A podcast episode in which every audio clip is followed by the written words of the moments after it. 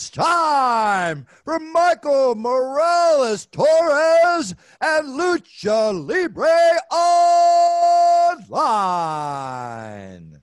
Saludos a toda la afición de la lucha libre. Este que les habla es Michael Morales Torres, integrante del equipo de lucha libre online. Y tenemos el enorme privilegio, gente, de presentarles a nuestra invitada especial en la tarde de hoy de Los Ángeles, California para el mundo, pero en directo desde Tampa, Florida, gente.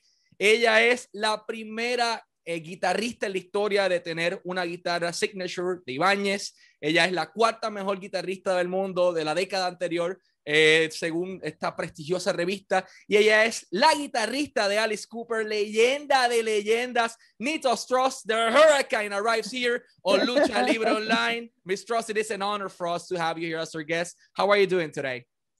Thank you so much. I wish you could introduce me every day. so nice. I'm great. Thank you very much for having me. Thank you for that compliment and for being here with us. I just wanted to start the interview asking you how did your passion for the music industry started? I mean, which was the artist that engaged you enough to do this for the rest of your life? Uh, well, my father is a musician, so I, I really got my love of music from him. Uh, I started playing guitar around 13 years old, and uh, I saw a movie called Crossroads. And in the movie Crossroads, uh, there's a young guitar player who has a battle with the devil's guitar player, who's a guitar player named Steve Vai, and that was the the biggest inspiration for me in my journey. Perfect. I'll translate that. Su papá era un músico, que es lo más importante. A sus 13 años vio una película llamada Crossroads y uno de los personajes de eso, de esa película fue la que le inspiró, pero lo importante es su papá era un músico. Entonces, Janita viene de una segunda generación y de un linaje de música, que es algo muy importante. Which was the first person who granted you an opportunity inside the music industry? You know, I, for many, many years, uh, I toured by myself. You know, like I would have my own band. We really, you know, we would find opportunities. I don't think for many years there was no opportunity really given to us. You have to create opportunity. You know, we drove ourselves in a van on tour. You know, we sold T-shirts to make enough money to get to the next show. Uh, so it's really just, you know, putting in the hard work. Perfect. I'll translate that. Eh, ¿Quién fue la primera persona en darle la oportunidad? Bueno, por muchos años Nita Strauss estuvo en tours, en autobuses, eh, forzándose por sí misma y buscando esta oportunidad hasta que por fin llegó.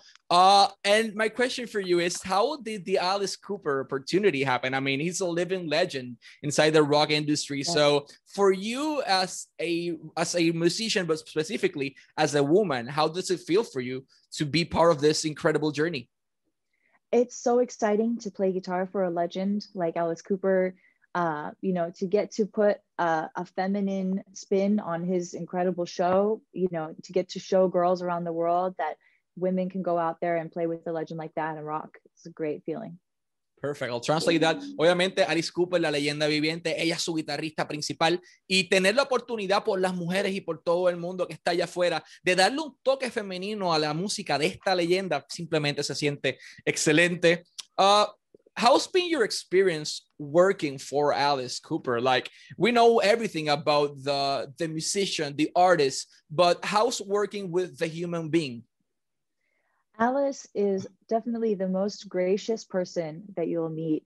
He's so kind to his fans. He loves meeting people, talking with people, hearing the fans' stories. Uh, you definitely learn a lot about being being a good person playing with him. Translate that. Alice obviamente es una persona muy agraciada, es una persona muy agradecida también y es una persona que te enseña mucho a tú ser una persona buena, vamos a decirlo así, dentro de una industria que es bastante uh, complicada. Something interesting is going to happen, but to get to that first is uh, how do you start watching pro wrestling? Like you're going to be appearing tonight at NXT Takeover Stand and Deliver Wednesday at 8 p.m. Eastern Time, WWE Network, Peacock, uh, USA Network as well. You will be opening the the WrestleMania week for everyone. But to get to that part, how did your passion for pro wrestling started? So my boyfriend Josh is the one that introduced me to pro wrestling. Uh, growing up, I didn't watch TV at all. My parents were very strict, uh, no TV. So uh, I only discovered uh, watching wrestling maybe four years ago, four or oh. five years ago, uh, when Josh, Josh, who has loved pro wrestling his whole life, So he really was the one that uh, got me into it and started me watching it. I'll translate that. Su novio Josh fue la persona que le muestra la industria de la lucha libre por primera vez en su vida, hace aproximadamente cuatro años. Y de ahí en adelante, entonces es que Nita dice como que, ok, I'm, I'm hooked y llega ahí directamente. Yes. uh, something incredible happened in your career, and it was your first performance for WWE. It's not any performance. WrestleMania 34, Shinsuke Nakamura just winning the Royal Rumble against AJ Styles, but in front of 78,000 plus wild fans.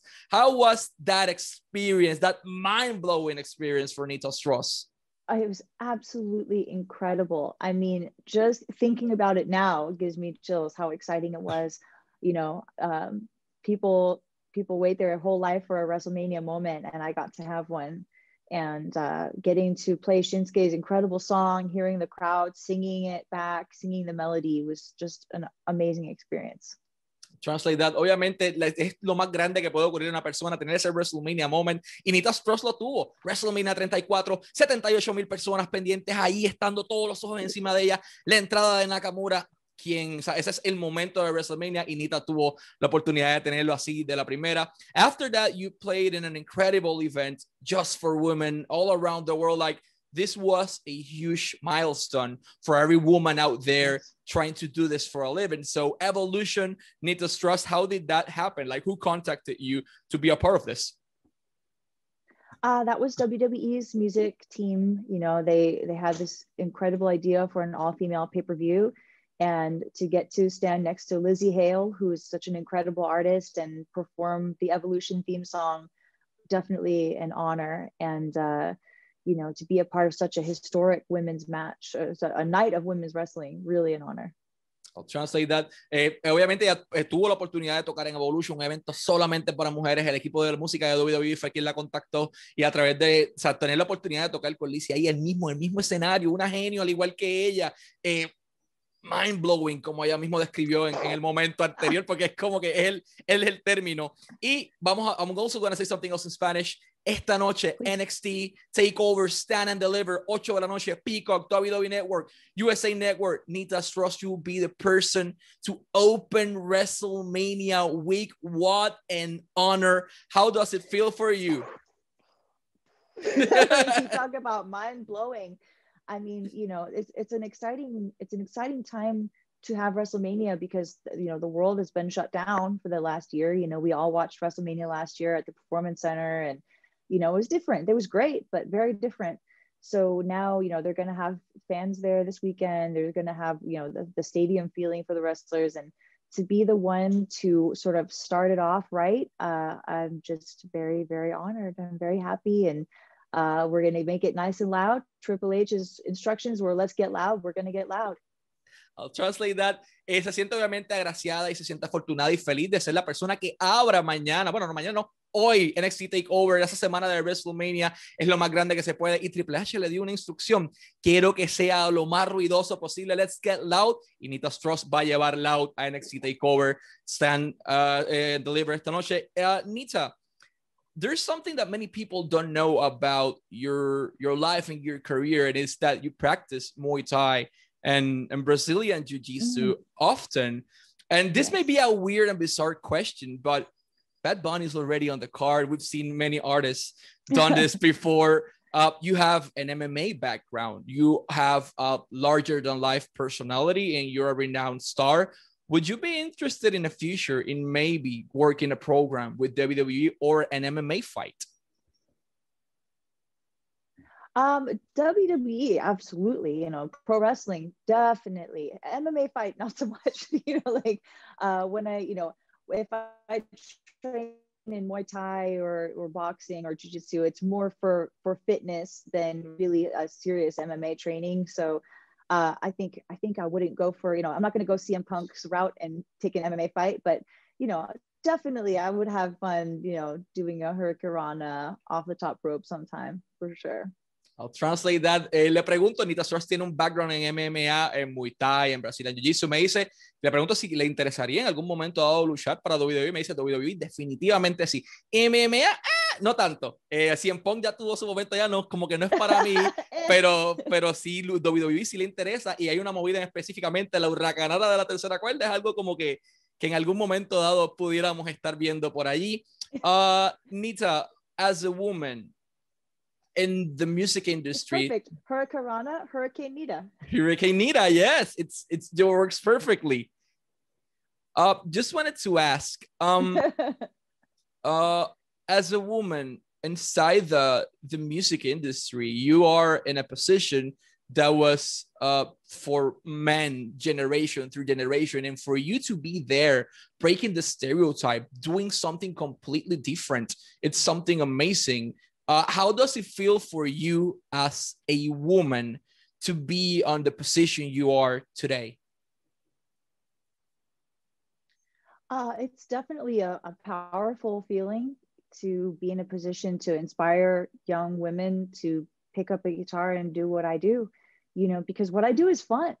Uh, playing guitar is fun and playing on tour in a band, I, I, think for a long time was, you know, like you said, is a, a role for a man and women are intimidated by it. It's this crazy scene and it's not safe for women. And um, and the reality is, you know, there's no perfect safe place for women, but the rock music scene is an incredible place for women to be and thrive and do amazing things. So if I can keep inspiring people to do that, I'll feel very, very good. Perfect. Eh, sencillo y al grano, si ella tuviese la oportunidad de continuar inspirando personas a través de la música en una posición privilegiada en la que está ahora, ella va a seguir haciendo esto constantemente por el resto de su vida.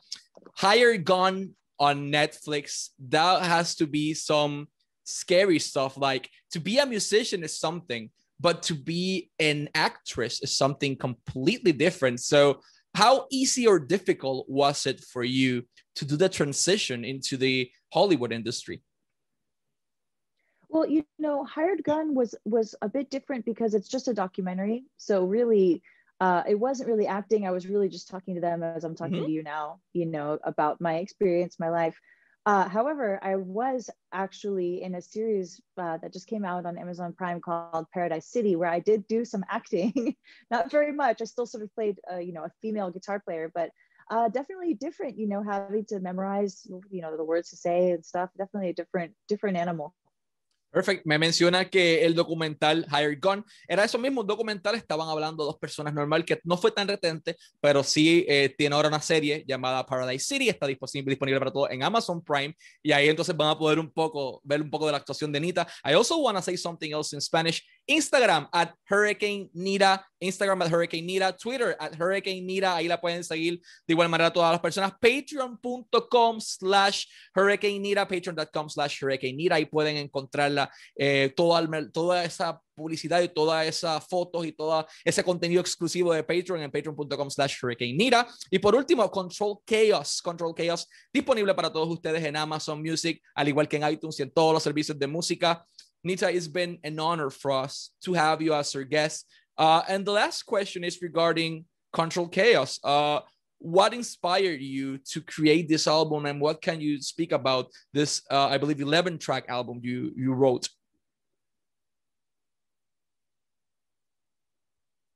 yeah controlled chaos was my first step out as a solo artist so really i think that album uh, is just me you know it has songs that are aggressive it has songs that are happy it has songs that are very emotional Uh, so it's really just, it's just me, uh, plain and simple.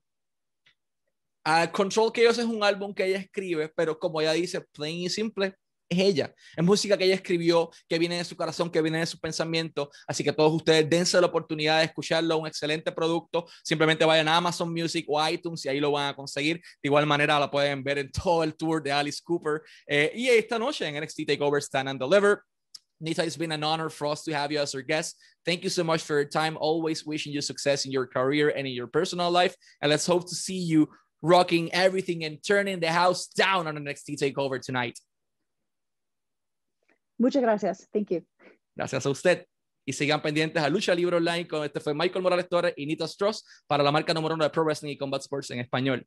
Y este fue Michael Morales Torres con la legendaria The Hurricane Nita Strauss. Llegó aquí a Lucha Libre Online. Gente, tuvimos la guitarrista Alex Cooper ahora, por eso fue como que fast, fast, fast. A solo horas de NXT TakeOver Stand and Deliver esta noche, 8 de la noche, hora del este, WWE Network. Peacock, USA Network, Nita Strauss va a tirar la casa por la ventana, así que échenle un ojo esta noche al producto, créanme, vale la pena. Y siempre el shout out a mi gente, Reconstruction Wear por las camisas, gracias a Reconstruction Wear, por esta camisa con el nuevo logo de Lucha Libre Online y por esta taza con el nuevo logo de Lucha Libre Online. Eh, Jay Ledesma siempre votando, se pueden conseguir toda su mercancía en rcwnation.com, rcwnation.com. Gracias de igual manera a Josh, Josh Villalta, quien logra hacer esto posible, al equipo de WWE también.